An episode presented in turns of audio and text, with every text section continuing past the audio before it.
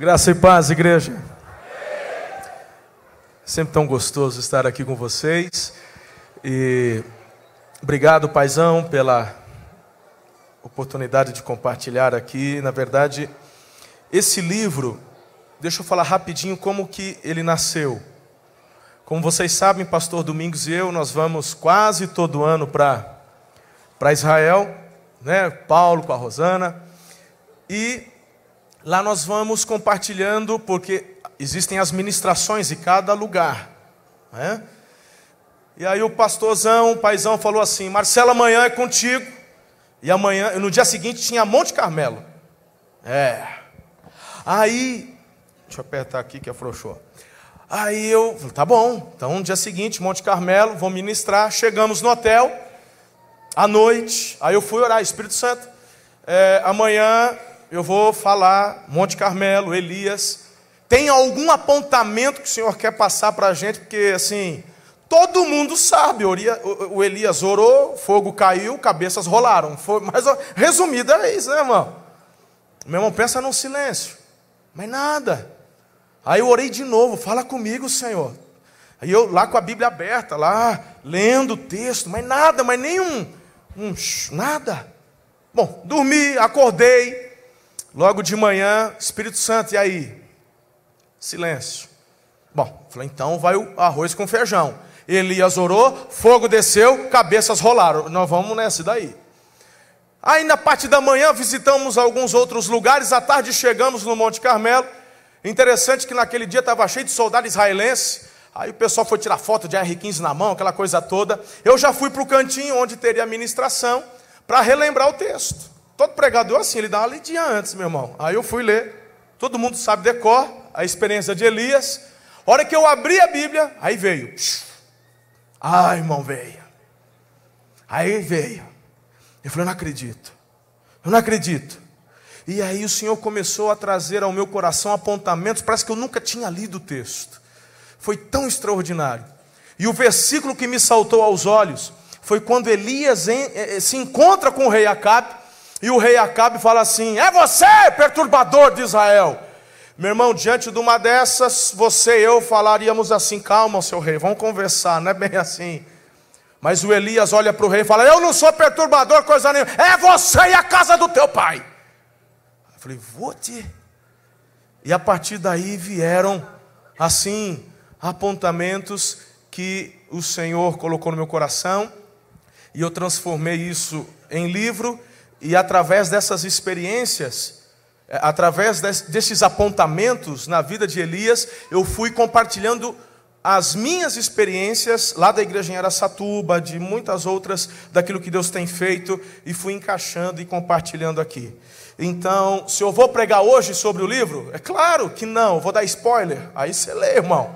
Mas eu vou pregar sobre o que o livro fala, sobre a o desafio que o livro traz é algo que o Senhor tem colocado no meu coração e tem queimado no meu coração.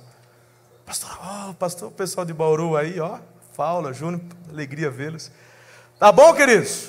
Amém? Então tá aí, isso aqui vai para você, lindão, veio lá do, do Mato Grosso, miser... coisa linda, hein?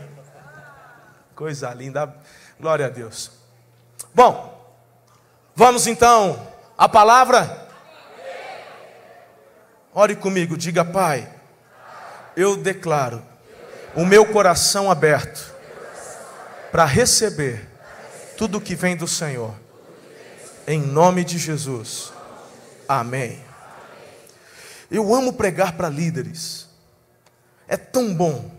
É tão bom pregar para líderes. E eu me sinto muito à vontade hoje aqui de compartilhar a palavra com líderes tão exponenciais como vocês, que já estão marcando a história, e poder compartilhar algo que queima no meu coração, eu falo, uau! Porque, meu irmão, quando você compartilha com um líder, o líder ele já é uma terra diferenciada. E, e, e, quando a semente cai nessa terra, é, é diferente, é, não, não há limites. Então eu fico empolgado quando eu prego para líderes e eu tenho certeza que o que vamos compartilhar da palavra vai contribuir para que o reino de Deus continue alargando as tendas aqui nessa cidade, até que toda ela seja alcançada pela glória de Deus, como as águas cobrem o mar. Amém? Você crê e recebe isso? Então abra sua Bíblia lá no Evangelho de João. Evangelho de João. Tem um cafezinho aqui, é coisa linda, vocês são demais. Só que aí, meu irmão, você dá café para o pregador, depois quer que o pregador termine o horário. Aí não funciona. Mas vamos lá. Mantenha sua Bíblia aberta, caneta na mão, caderno ou grifa aí na Bíblia. E vamos lendo, conversando, vamos batendo um papo. E eu tenho certeza que vai ser demais hoje aí. Pastor, se você não vai falar sobre o livro, sobre o que está no livro, então qual é o desafio? A questão é você entender que não está aqui por acaso. A questão é você entender que Deus não te colocou no corpo de Cristo só para fazer volume. Deus te colocou no corpo de Cristo porque Ele tem algo para você realizar, Ele tem algo para dar para você e Ele tem algo que você distribua, participe, contribua. Diga amém a isso. Nós temos um destino profético. Todo filho de Deus, todo discípulo de Jesus, não é? Ele tem um destino profético. Deus tem um plano para cada um deles. Agora nós estamos no Brasil onde o último censo, a última pesquisa aponta assim milhões de desviados. E eu fico me perguntando por que é que as pessoas desistem? Por que é que elas param? Elas param muitas vezes porque não entendem como chegar no seu destino profético. Meu irmão, eu conheço essa igreja. Eu conheço meu pai, conheço minha mãe espiritual. Eu, eu, eu aprendi a fazer face a face com vocês. Nós temos é, feito o que vimos vocês e vemos vocês fazerem aqui. Conheço essa igreja. Mas o porquê que muitas pessoas que começam bem param no meio do caminho? Porque é que pessoas que foram tão usadas ou usadas, pessoas que por causa delas vocês estão aqui hoje, mas elas mesmas não estão mais. Você já parou para se perguntar? Eu estou falando com líderes de célula que eu sei, como eu, já choramos por pessoas que não estão mais conosco. Nós vamos atrás, nós oramos, mas o que foi que aconteceu que essa pessoa desistiu e parou no meio do caminho? Todos nós recebemos da parte do Senhor um destino profético. O problema é que muitas pessoas, quando recebem esse destino profético, através de um mover profético na igreja, uma adoração, uma mensagem, um, um, momento de intercessão, uma palavra que foi liberada, aí você fala, amém, é para lá que eu vou, Deus falou comigo, Ele tem plano para a minha vida. Mas depois de um tempo ele senta, para. Parece que ele esquece. Aí as pessoas falam, mas está demorando. É, irmão, eu lembro do Davi, lembra do Davi? Olho na cabeça dele, um velhinho, sabe, já com barba branca, um tal de Samuca, vai lá, derrama óleo, diz: Ó, oh, Deus está te escolhendo o rei. O Davi era um adolescente, entrando na juventude. Eu não vejo esse Davi, depois de um, dois anos, falar: está demorando demais, eu vou voltar é, a cuidar de ovelha. Meu irmão, entre o azeite na cabeça até a coroa, foi uns 30 anos, pai. O senhor que é bom de, de, de, de data aí? Hã? Diminuiu bastante, ele falou 12. Mesmo assim é tempo pra caramba, é ou não é? Que se o pai falou, eu fico com o que ele fala, porque para conhecer a Bíblia igual ele, não sou eu que sou besta de querer bater, né? Tenho até que consertar na igreja, que eu soltei uns 30 anos.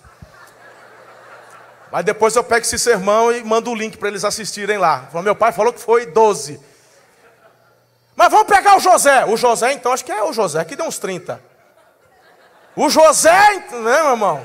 Alguém tinha 30, tem alguma coisa com 30. O que eu quero te dizer, irmão, é que quando você recebe uma palavra que te aponta para o destino profético, não significa que vai acontecer no dia seguinte, no mês seguinte, daqui cinco anos, daqui dez anos. O problema é que as pessoas, ao ouvirem, muitas delas sentam e esperam, quando na verdade o Senhor quer que você caminhe em direção ao que Ele apontou para você.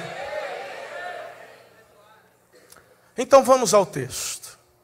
João capítulo 20. Você conhece bem, está falando da ressurreição de Jesus, não é?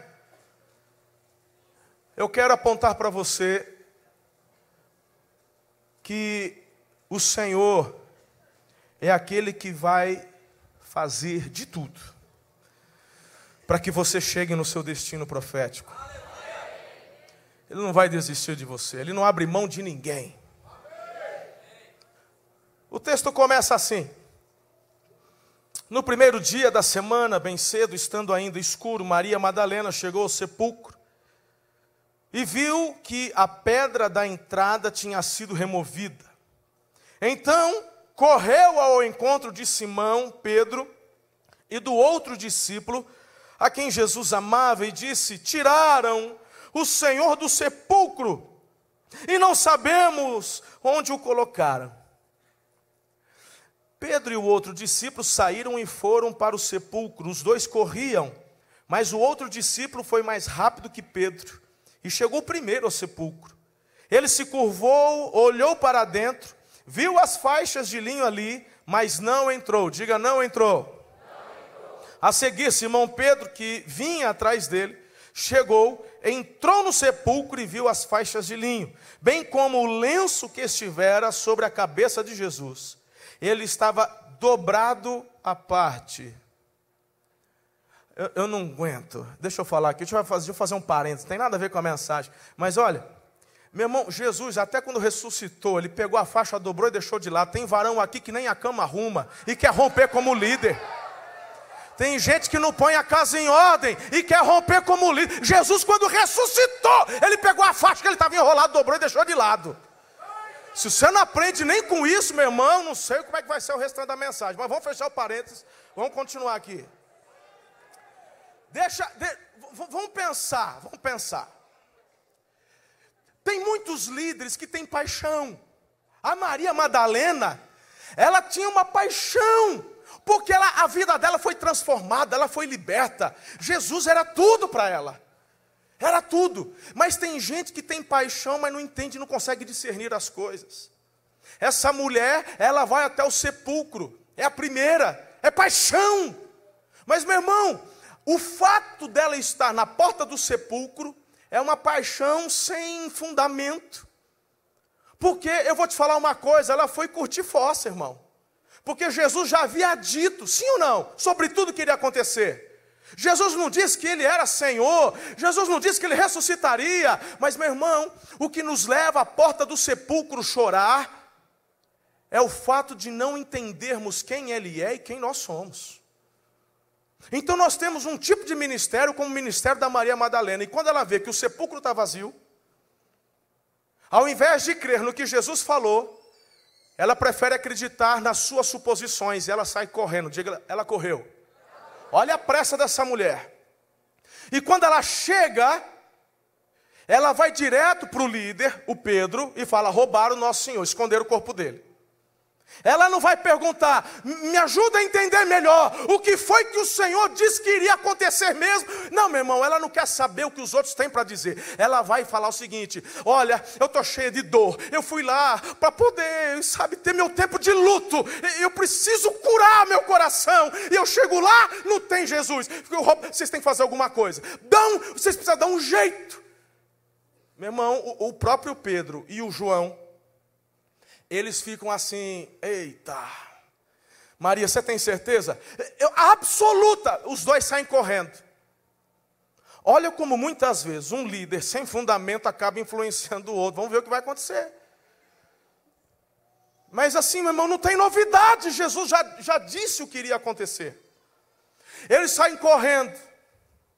O, o João, eu acho que era mais novinho, estava mais preparado, fazia academia né? Ele estava lá e, né? E aí ele chega primeiro. O, o Pedro, né? Não comia salada nem fruta, fica só no churrasco, chega depois. Mas é interessante como que são as coisas. Jesus é quem escolhe. Nós estamos falando sobre líderes chegarem no seu destino profético. Nós estamos falando do fato de que Jesus não abre mão de ninguém. É interessante que Jesus viu algo em Pedro, ao passo que o João chega, ele, a Bíblia, eu acabei de ler, o, o, o João chega, ele olha lá dentro e fala, rapaz, mas ele não entra. O Pedro não quer nem saber, irmão. Ele já sai da frente, João, ele já entra e o negócio. Aí quando Pedro entra, quem vem atrás? Quem vem atrás, irmão? Fala o João. Ah, tá. E aí o João entra junto. Você já começa a ver a diferença aqui de alguns líderes, você já começa a entender um pouquinho sobre ousadia, sobre coragem, sobre intrepidez. Agora eu quero que você entenda algo, vamos para o texto, olha lá, versículo 7: Bem como o lenço que estivera sobre a cabeça de Jesus, estava dobrado à parte, separado das faixas de linho, depois o outro discípulo que chegara primeiro ao sepulcro, sepulcro também entrou, ele viu e creu. Ele viu e eles ainda não haviam compreendido que, conforme a Escritura, era necessário que Jesus ressuscitasse dos mortos. Ok, mas eles viram e creram. A questão é: a partir do momento que eles tomaram consciência do que é que estava acontecendo, a grande pergunta é: o que eles fizeram, Pastor Marcos Paulo? O que é que eles fizeram assim que a ficha caiu? Olha o versículo uh, eh, 10. Os discípulos voltaram. Ter certeza de quem você é, de quem Jesus é, ter convicção do que está acontecendo e de onde você deve ir, qual é o seu destino profético, traz paz ao seu coração, te dá convicção para continuar. Eles voltam, eles retornam, mas quem entra em ação agora, diga Maria Madalena. E aqui a gente encontra um tipo de discípulo que nós encontramos dentro da igreja também. Veja se não é assim. Nisso, versículo 13, ah, perdão, versículo 10. Os discípulos voltaram para casa, Maria, porém, ficou à entrada do sepulcro, chorando, chorando. Enquanto chorava, curvou-se para olhar para dentro do sepulcro viu dois anjos vestidos de branco sentados onde estivera o corpo de Jesus, uma à cabeceira, o outro aos pés. Meu irmão, deixa eu parafrasear para você, porque a minha cabeça começa a viajar. Você, como é que você acha que aconteceu essa situação? Olha só, o Pedro e o João, olhando as faixas, a Bíblia diz, eles entenderam, creram, Jesus ressuscitou. Ele ressuscitou. Bora, bora para casa. Bora para casa que tem mistério. Tem mistério. Ele está vivo. Meu irmão, será que o João falou assim, rapaz, o Pedro, vamos falar a verdade? Essa Maria Madalena é uma chata. Não, eu estou ligado, mas poxa vida, vamos fazer o seguinte, vamos embora, vamos largar ela aí. Ela vai ficar chorando aí mesmo, vamos embora. Boa ideia. Deixa ela aí chorando. Não, eles não fizeram isso, irmão, de jeito nenhum. Maria, Jesus ressuscitou, Maria. Ele disse que isso aí iria acontecer. Bora, Maria. Os dois vão, mas ela fica onde? Chorando. Olha aqui. Tem um tipo de liderança igual da Maria Madalena. Ela não quer saber o que está acontecendo, ela quer chorar. É, é, ela não quer saber qual é a verdade, o que importa é, é ela. É um choro egoísta. O choro da Maria é um choro egoísta. Ela não quer acreditar. Eu duvido que o Pedro, eu duvido que o João não falaram o que de fato estava acontecendo. Quantas vezes você e eu no nosso aconselhamento, em nosso discipulado, as pessoas vêm chorar as pitangas e a gente fala: é isso, o Senhor está querendo isso com você, é esse o direcionamento. Meu irmão, quantos aconselhamentos que eu cheguei a perder a voz, e aí depois de duas horas conversando, eu falo: meu Deus, agora vai, agora vai. É hora do amém de orar, ela fala: mas será? Meu irmão, dá vontade de arrancar a cinta e dar nas pernas. É a Maria Madalena. Se você, ah, você está exagerando, pastor, não é desse jeito. Ah, eu estou exagerando? Tá bom. Então olha só, o, o, texto aí. Ah, Renato, olha o texto. Aí você começa a enxergar o seguinte: a Bíblia não fala, mas eu acho. Eu fico assim, viajando. Eu fico pensando assim, Deus. Ele é um pai amoroso. É um pai tão, tão bom, é ou não é? E eu fico imaginando o pai lá do trono, olhando a Maria Madalena, filha amada, querida. Fala assim, ô Miguel, olha só, já mandei meus dois filhos lá, o Pedro, falar, mas ela ainda está chorando. Miguel, faz alguma coisa, vai lá consolar. Sim, sim, o senhor está mandando, vai. O Miguel, a Bíblia não fala se era o Miguel, estou aqui, você entendeu, né? Aí, de repente, ela está na porta do sepulcro chorando.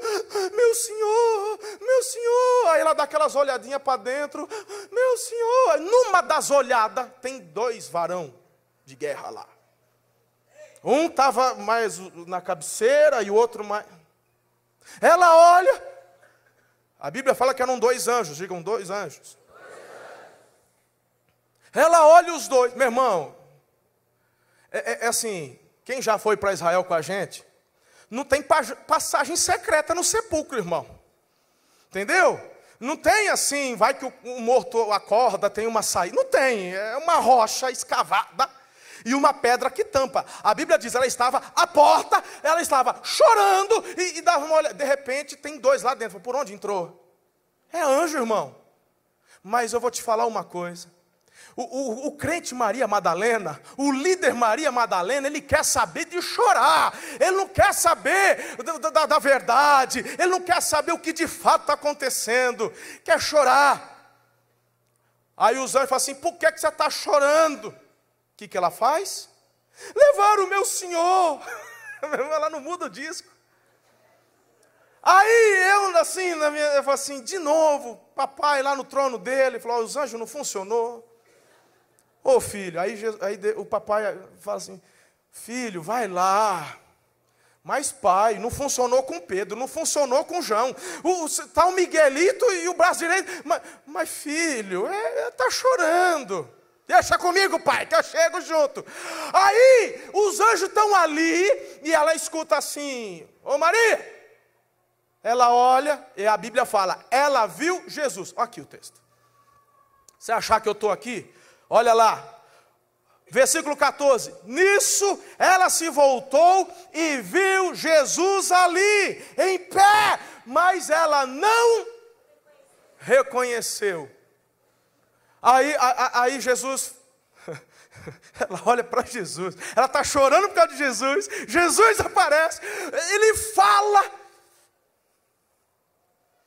mas ela continua chorando. Aí, aí Jesus fala assim: Por que, que você está chorando? Ela, roubaram o meu, levaram o meu Senhor. Aí se você sabe onde colocaram, fala para mim que eu vou buscar ele. Aí a Bíblia fala, ela achou que era o jardineiro. Tá aí na, é só você ler, não estou inventando. Ela achou que era o jardineiro. O líder Maria Madalena, ele está tão preocupado com a sua dor, com a sua angústia, nem que Jesus apareça, ele consegue reconhecer. Porque é isso que a tua dor faz com você, é isso que o teu egoísmo faz com você, e líder mimimi só fica chorando na porta do sepulcro. Líder mimimi não está, não fica e não permanece no seu lugar, no seu destino. Eu não estou dizendo, irmão, presta atenção. Eu não estou dizendo de forma alguma que Jesus não se preocupe com a sua dor. O que eu estou dizendo é que essa dor da Maria Madalena é fruto de algo que não tinha embasamento.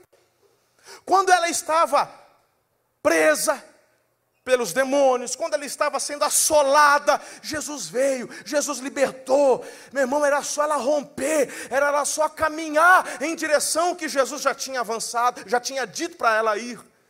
Mas ela escolheu ficar chorando.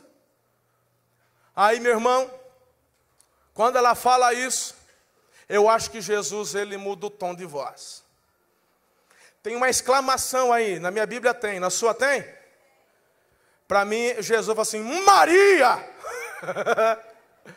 Quando Jesus fala Maria, aí ela, mestre, Rabone.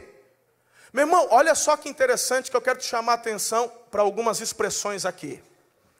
Quando ela descobre que é Jesus, qual é a reação dessa mulher? Agarrar Jesus. Olha lá. Jesus disse: Maria. Então, voltando-se para ele, Maria exclamou em aramaico, Rabone, que significa mestre. Jesus disse: Não me segure. Meu irmão, é porque ela. Hã? Pensa na cena.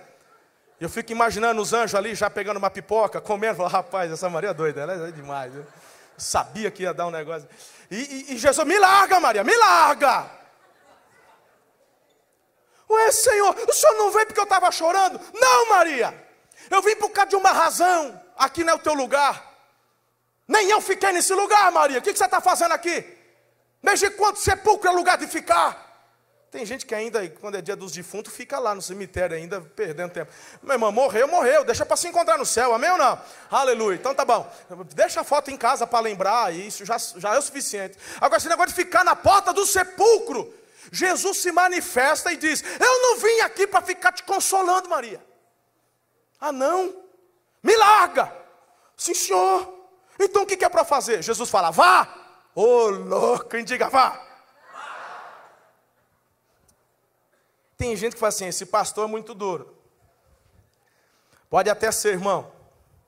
Mas Jesus falou assim: vá, porém, a meus irmãos, vá e diga que só está começando. Líder, olha para mim, teu lugar e o meu lugar não é chorando à porta do sepulcro. O teu lugar e o meu lugar é indo fazer o que ele mandou fazer. Amém? Você recebe essa ou não? Faz sentido para você ou não?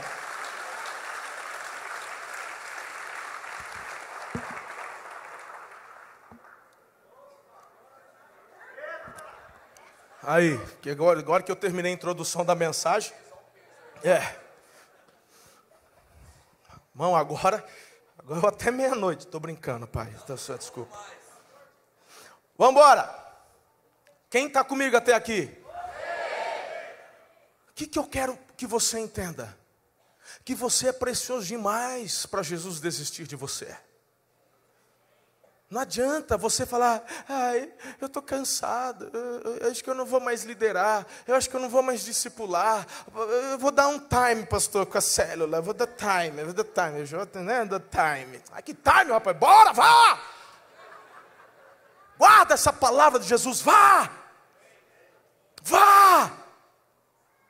Aleluia! Se você acha que eu estou exagerando ainda, então vamos para as próximas páginas aqui. Aliás, a, história continua. Versículo 19. Ao cair da tarde daquele primeiro dia da semana, a, a Maria voltou, tá, gente? Você está tá sabendo, ela volta. Ao cair da tarde daquele primeiro dia da semana, estando os discípulos reunidos a portas trancadas, os discípulos reunidos a portas trancadas. Por quê, pastor? Por medo dos judeus.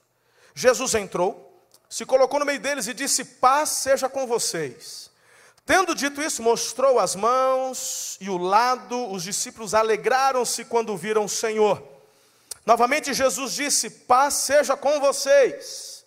Agora, meu irmão, é a primeira vez que Jesus aparece para eles, sim ou não? Ele fala: Paz do Senhor, aleluia, paz do Senhor. É Jesus, é Jesus. Ele fala: A mão aqui, ó, furou aqui. Furou aqui. Dói, Jesus? Não, estou glorificado. Vou apertar. Aí, meu irmão, eu não sei você, mas tanto papo podia rolar, não é? Jesus, conta como é que é. O senhor foi para onde esses três dias? Como é que é morrer e voltar? Tanto, fala a verdade. Né? Eu, tenho, eu teria um monte de pergunta para fazer para Jesus, numa dessa aí. Mas Jesus não espera eles fazerem pergunta nenhuma. Qual que é o foco de Jesus? Levá-los, impulsioná-los ao destino profético deles. Então Jesus, sem mais delongas, depois da paz do Senhor, ó a mão, ó ao lado, Jesus fala ali, ó. Assim como o Pai me enviou, eu os envio. Agora eles estão aonde? Eles estão a portas trancadas. Por quê? Medo, diga medo. O medo é um espírito, irmão, maligno, que quer te parar. Aí Jesus, para poder dar solução nesse medo, Jesus faz com que eles experimentem algo que extermina o medo. Jesus faz com que eles experimentassem um pouquinho, um cheirinho do que iria acontecer depois de Pentecostes. Jesus diz assim: recebam o Espírito Santo. E a Bíblia diz que Jesus soprou sobre eles o Espírito. E eu te pergunto: eles receberam ou não? Sim. Olha só que interessante. Com isso, soprou sobre eles e disse: recebam o Espírito Santo. Se perdoarem os pecados de alguém, estarão perdoados. Se não os perdoarem, não estarão perdoados. Jesus está reafirmando que o lugar deles não era trancados dentro de um cenáculo, o lugar deles era indo. Indo. Aí, meu irmão, você conhece a história? Jesus ele dá essa experiência e novamente desaparece. O Tomé não estava. O Tomé chega e o pessoal fala: Você perdeu, Jesus chegou. Mas, mas, como assim Jesus chegou? Ele chegou, a gente viu a mão, a gente viu lá, mas e aí? Vocês não perguntaram nada, nem deu tempo. Ele já falou: É para vocês irem. É para, assim como eu, ele foi enviado pelo Pai. Lembra aquelas conversas que a gente tinha com ele? Lembro? Então, ele falou que é para a gente ir. Aí o Tomé fala: Eu só acredito se eu tocar na mão dele. Eu só acredito se eu tocar do lado dele, assim. Aí o teu pastor, meu irmão, recebe de Deus, do Espírito Santo, apontamento, revelação sobre o que fazer com Marília, sobre o que fazer nessa cidade, nessa região, no mundo. Aí fala Jesus, o Senhor falou comigo, o Espírito de Jesus falou comigo. Qual é o nosso destino como PIB de Marília? E aí a maioria fala aleluia, a gente está na pegada. Aí chega um Tomé e fala, eu só acredito se Jesus falar comigo. Agora, lembre-se que eu disse que Jesus não desiste de ninguém. Porque depois de uns dias Jesus aparece de novo. Olha lá. Olha lá, olha que vê. Versículo 26. Uma semana depois. Uma semana depois. Estava lá, porta trancada. Tomé com eles. Jesus entrou, se colocou no meio deles. Aí a, a saudação, paz, shalom, Jesus, shalom. Os, os outros devem assim, Jesus. Eu fico imaginando todo mundo assim, e agora? Qual que é o ensinamento? Acho que vem mais alguma novidade aí para a gente. Qual o próximo passo? Depois da paz do Senhor, depois do shalom, Jesus disse a Tom: Ei, meu irmão, Jesus negou a gente que tenta assim, sabe? Ai, não vamos falar porque vai magoar, né? A gente não é assim? Ó, oh, aquele líder, ele chegou, ele está falando isso, isso, isso. O pastor falou uma coisa, ele, falou, ele disse que não vai fazer. Aí, meu irmão, ao invés de a gente chegar igual Jesus e falar assim, Tomé, a gente, a gente não, a gente quer falar com Pedro. E aí, João, como é que foi? Desde lá do sepulcro? Ah, Senhor, uma semana. Oi, João, foi legal. Jesus, a primeira coisa que ele faz, toca aqui, Tomé. Toca aqui. Agora, quem não conhece o caráter de Jesus, fala, nossa, como Jesus é, né? Nossa, ficou magoado que o Tomé duvidou. Jesus não está magoado com ninguém, não, irmão. É que Jesus não desiste de ninguém. E ele chega direto para Tomé. É como se Jesus dissesse: Tomé, você é precioso demais. Quando eu te escolhi no início do meu ministério, eu não estava cometendo nenhum equívoco. Eu sei muito bem o que o Espírito de Deus vai fazer através da tua vida. Você não vai ficar prostrado por causa de incredulidade, coisa nenhuma. Se o que você precisa é tocar, toca. Eu vim aqui, Tomé, por tua causa.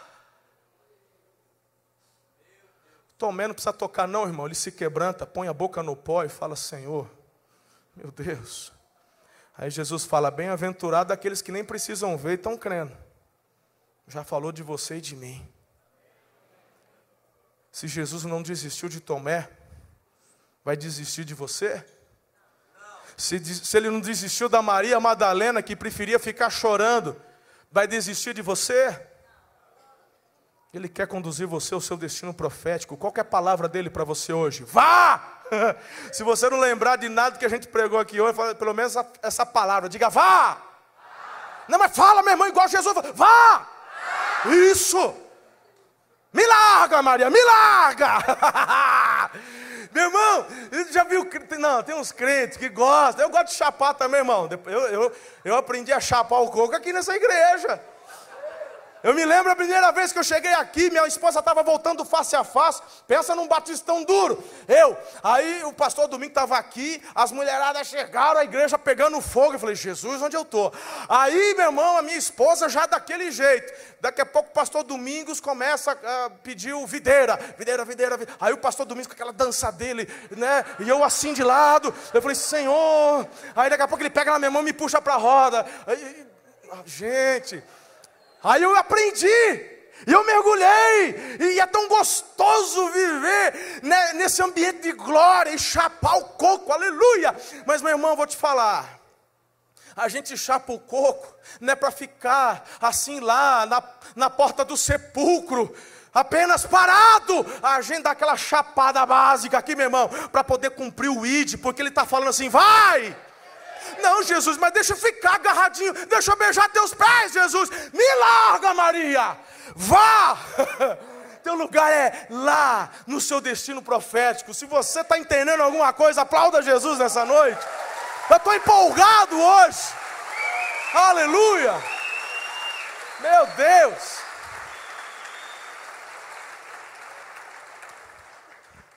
Amém. Quanto tempo já foi? 9, 18. Vamos caminhar para o final. Vamos lá, versículo, capítulo 21. Não vou nem falar para vocês que Jesus nessa visita realizou um monte de coisa ali no meio deles, mas vamos pular essa parte. Bom, o Tomé creu, o Tomé acreditou, Jesus operou sinais e maravilhas, Está todo mundo daquele jeito. Aleluia. Mas aí Jesus de novo desaparece. Sim ou não? Depois de um tempo, depois de um tempo, quem que. O Pedrão, ele fala assim: Quer saber de uma coisa? Vou pescar. Está aí, só ler.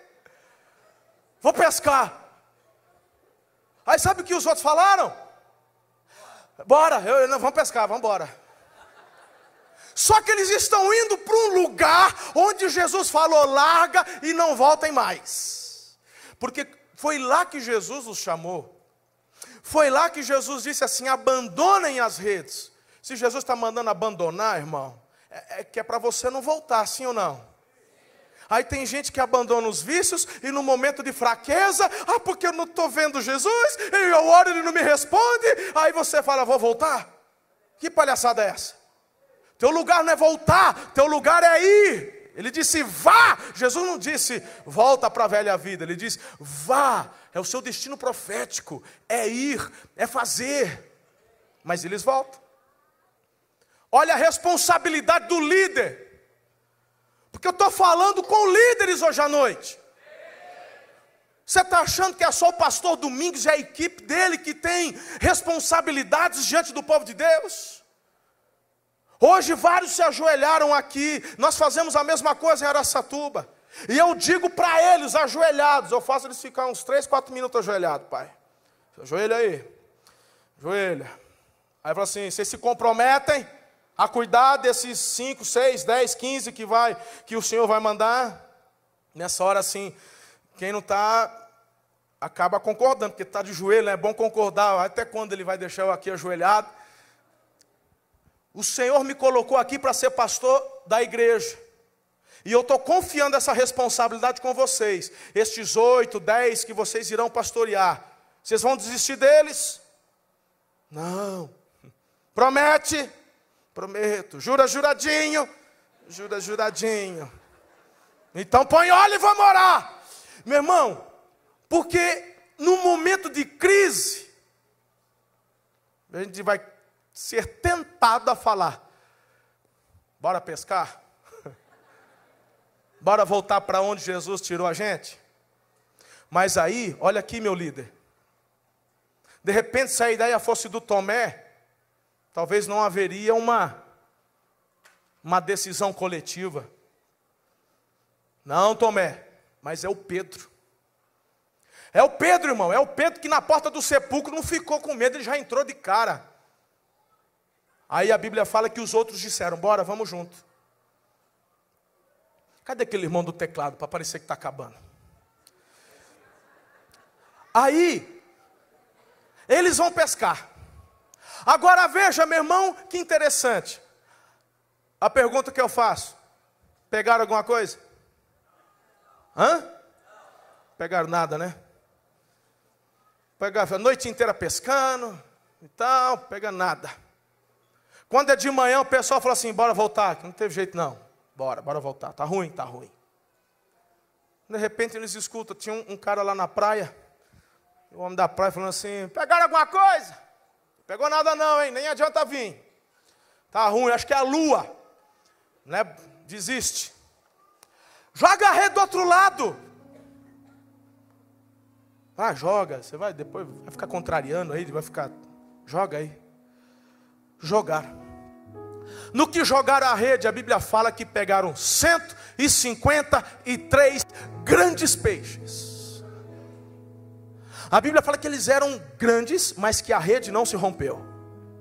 E eles puxando essas redes de volta, falaram: É o Senhor. Parece que eu estou tendo um, um, um, um, Como é que é? Já te vi? Já... Déjà vu. O déjà vu é francês, para quem é mais chique, nós que é brasileiro, eu já te vi. Eles tiveram um já te vi. Isso aqui já aconteceu antes, não já? Eu já te vi, é. Já aconteceu da outra vez. É o Senhor! É o Senhor! O Pedrão põe a capa e se joga na água. Tem gente que fala assim, ai, ele pulou na água porque estava nu. Que nu? Ele bota a capa e pula, só lê na Bíblia. Os outros chegam, quando eles chegam na praia, agora olha aqui, pensa comigo. Se eu sou Jesus, se eu, se eu sou Jesus, imagine, eu, eu, eu assim, pai, olha o tanto que eu investi nesses meninos. Ó, eu apareci para Maria já depois de ressuscitado.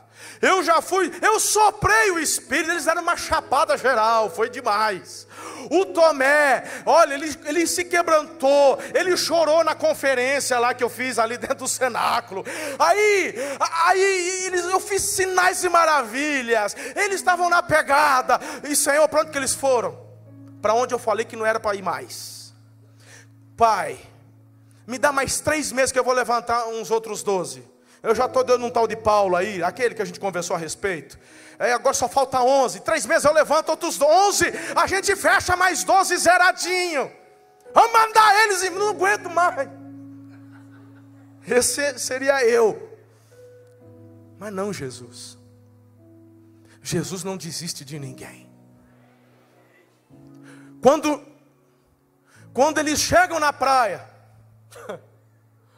O pastor Marcelo diria: cambada de miserável, Eu estou cansado. Eu batia na mesa. Eu fazia, meu irmão, um. Ti... Ah, eu estou por aqui com vocês.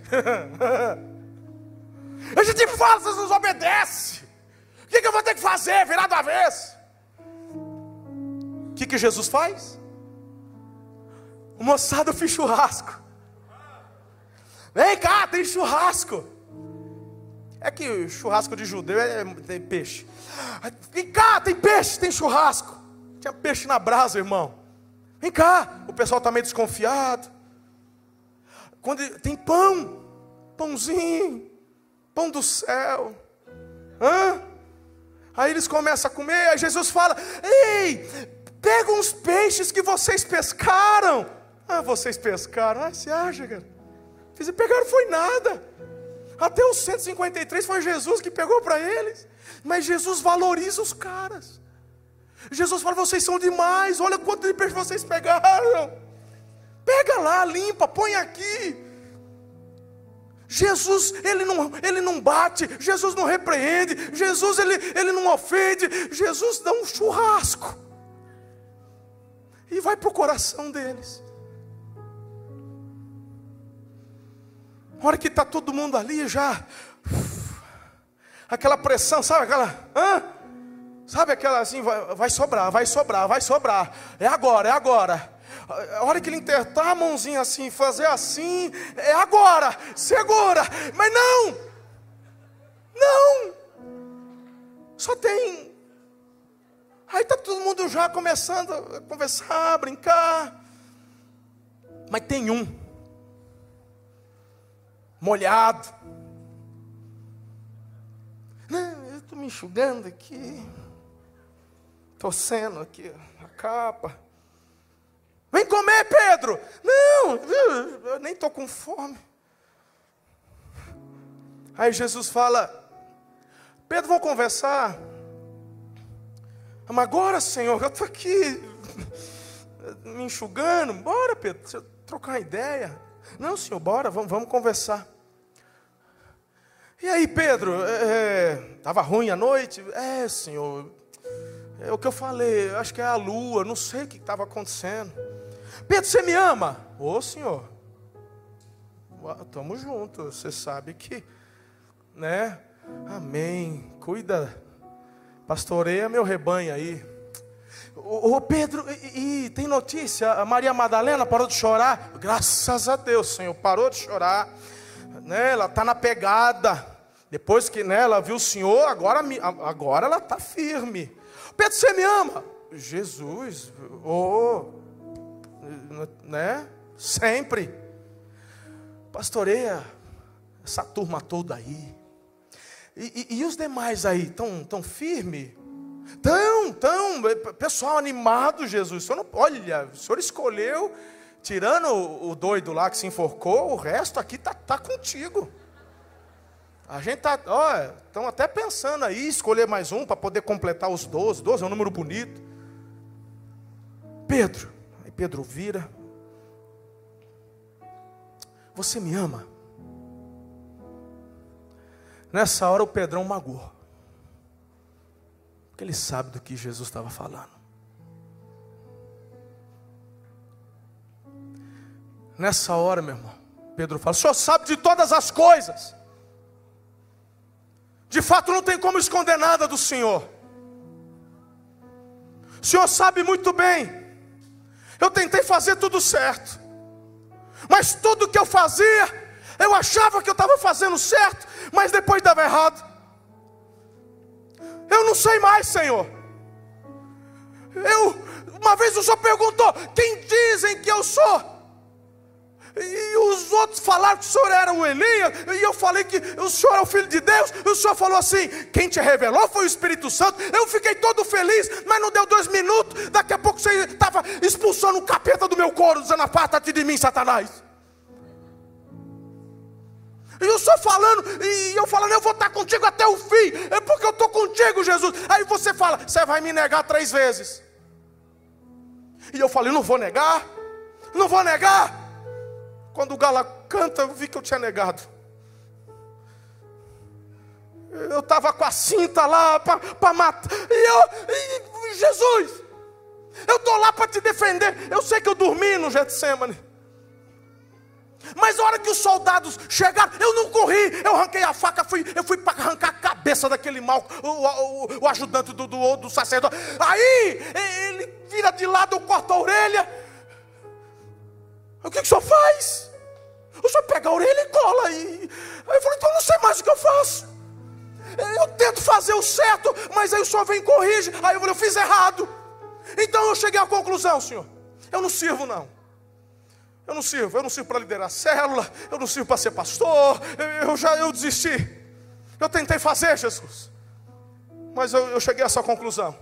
Mas o Senhor sabe de tudo. O Senhor sabe de tudo. Eu não me vejo capaz. Mas o Senhor sabe de tudo, eu não posso mentir.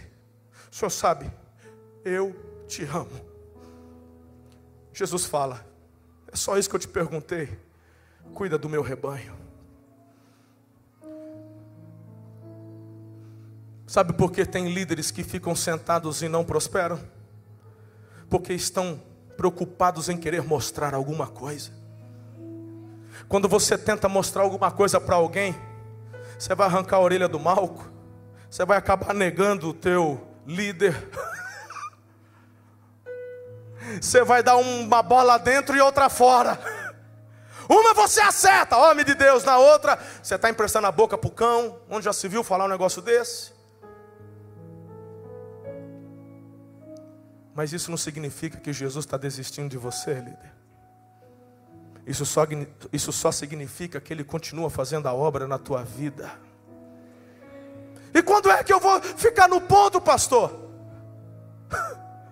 A hora que você deixa todo o restante de lado e falar para Ele: O Senhor sabe de tudo. E eu cheguei a essa conclusão: que o mais importante é eu te amar. O que vai motivar você, líder, na célula, na supervisão, na região, no ministério, não é sua performance, não são suas multiplicações, é o seu amor por Jesus. Jesus restaura Pedro. E ele se torna o líder do colegiado apostólico.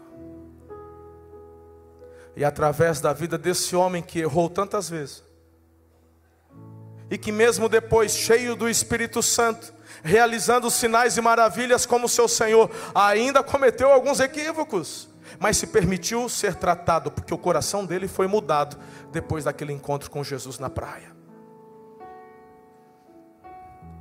É só disso que a gente precisa. Amar Jesus acima de todas as coisas.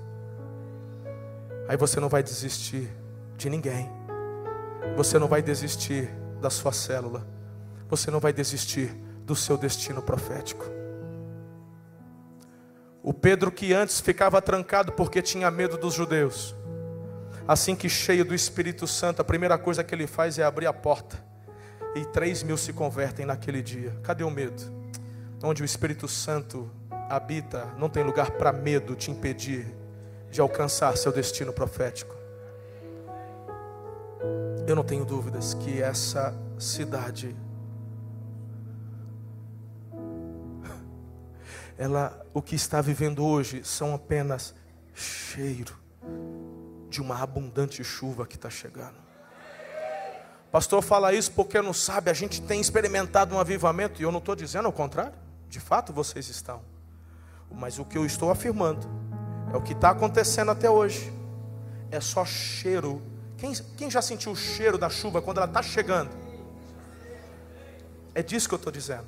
O que vocês viveram até hoje, Bíblia de Marília, é o cheiro da chuva que está chegando. Eu tenho orado por vocês, porque eu os amo Amo meu pai e minha mãe.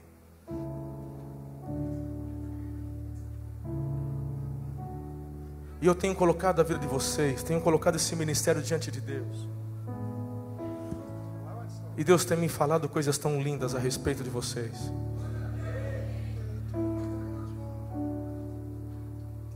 Vocês não têm ideia do que vai ainda acontecer. Vocês não têm ideia. Vocês já são referência para o Brasil. Vocês colocaram Marília na rota do reino. Mas o que está para acontecer é algo tão sobrenatural. Reuniões como essas aqui não serão reuniões de líderes de células, serão reuniões de pastores da igreja, da rede Vida Plena. Porque o Senhor está vindo pelo Espírito dele a cada um de vocês dizendo: Maria, Maria, me deixa, Maria. Teu lugar não é agarrado aos meus pés. Teu lugar é indo. Vá, Maria. Vá, fala para eles. Eu estou chegando. Daqui a pouco eu vou lá. O Senhor está aqui dizendo: Ô oh, Tomé, se vai dar certo, se vai multiplicar, se vai a, se a cidade toca aqui, Tomé. Toca, toca aqui, Tomé, toca. Não precisa, eu creio. Eu creio, eu creio. Onde você está? Talvez você esteja já lá pescando. Então Jesus está na praia dizendo: Ei, está pegando alguma coisa? Não, é, é, é, claro que não vai pegar. Tem que na, no centro da minha vontade pega. Quer ver? Lança a rede ali, ó, onde eu estou mandando. 153. Vem, vem, vem comer. O senhor vai brigar comigo? Vem comer, tem churrasco. Quem sabe o Senhor está perguntando: Você me ama? Pedro, você me ama? Pare de se preocupar com sua performance, Pedro. Eu não te escolhi por aquilo que você faz, Pedro. Eu te escolhi por causa do teu coração, Pedro. Você me ama eu te amo. Então cuida, cuida dos meus filhos, das minhas ovelhas, porque é grande o que vai acontecer. Coloque-se em pé, eu quero orar por sua vida nessa noite.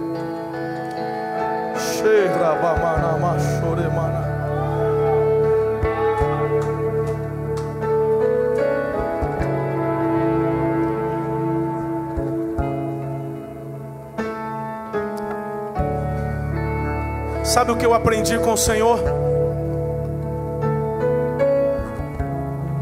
Não tem problema nenhum você chorar, desde que você se quebrante e volte para onde Ele quer que você esteja. De repente eu estou falando com algum líder aqui que na metade do ano, diante de tantas, de tantos desafios, Estava falando, Deus, eu estou cansado. Eu estou cansado desse meu discípulo que não aprende. Eu estou cansado dessa minha célula que não multiplica. Mas hoje você está entendendo e aprendendo que está tudo certo. Ame a Jesus e você não vai desistir de nada nem de ninguém. Eu quero orar por sua vida, por fortalecimento na sua vida. Então, se você é essa pessoa se você quer chegar no seu destino profético, se você, junto com seus pais espirituais, são pais de multidões, vem aqui, deixa eu orar por você. Vem aqui na frente, fique em pé aqui, eu quero orar por você.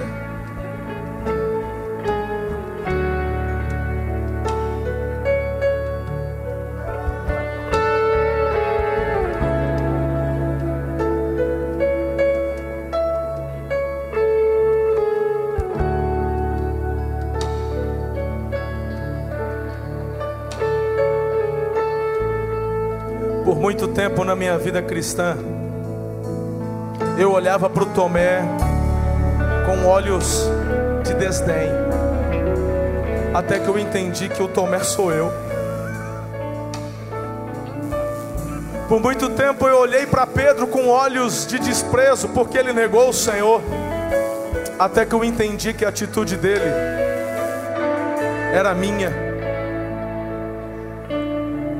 Quando eu entendi que Jesus veio ao encontro de cada um deles para restaurá-los, eu entendi o quanto Ele me ama, o quanto Ele se importa comigo, o quanto Ele se importa com você.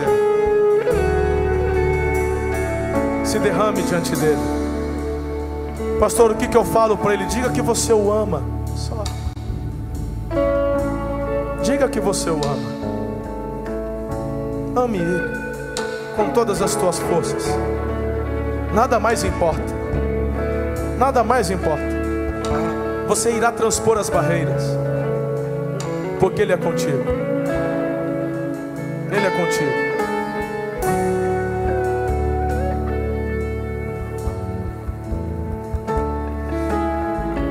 Vamos cantar. Vamos cantar um, um, coro dessa canção. Só para você ter liberdade de orar e se derramar um pouquinho, poucos minutos. Eu, sinto forte no meu espírito. Tem pessoas que têm que se derramar com Jesus, só falar com Ele, chorar com Ele. Porque você está ouvindo dele. Vá, vá, vá. E a única coisa que você precisa dizer, eu te amo, eu te amo. Então se derrame um pouquinho, porque Ele está aqui. Assim como ele foi no cenáculo, assim como ele apareceu para Maria no sepulcro. Ele veio aqui nesse citadel para ouvir você. Os muros não vieram ao chão. Mas o meu Deus jamais falhou.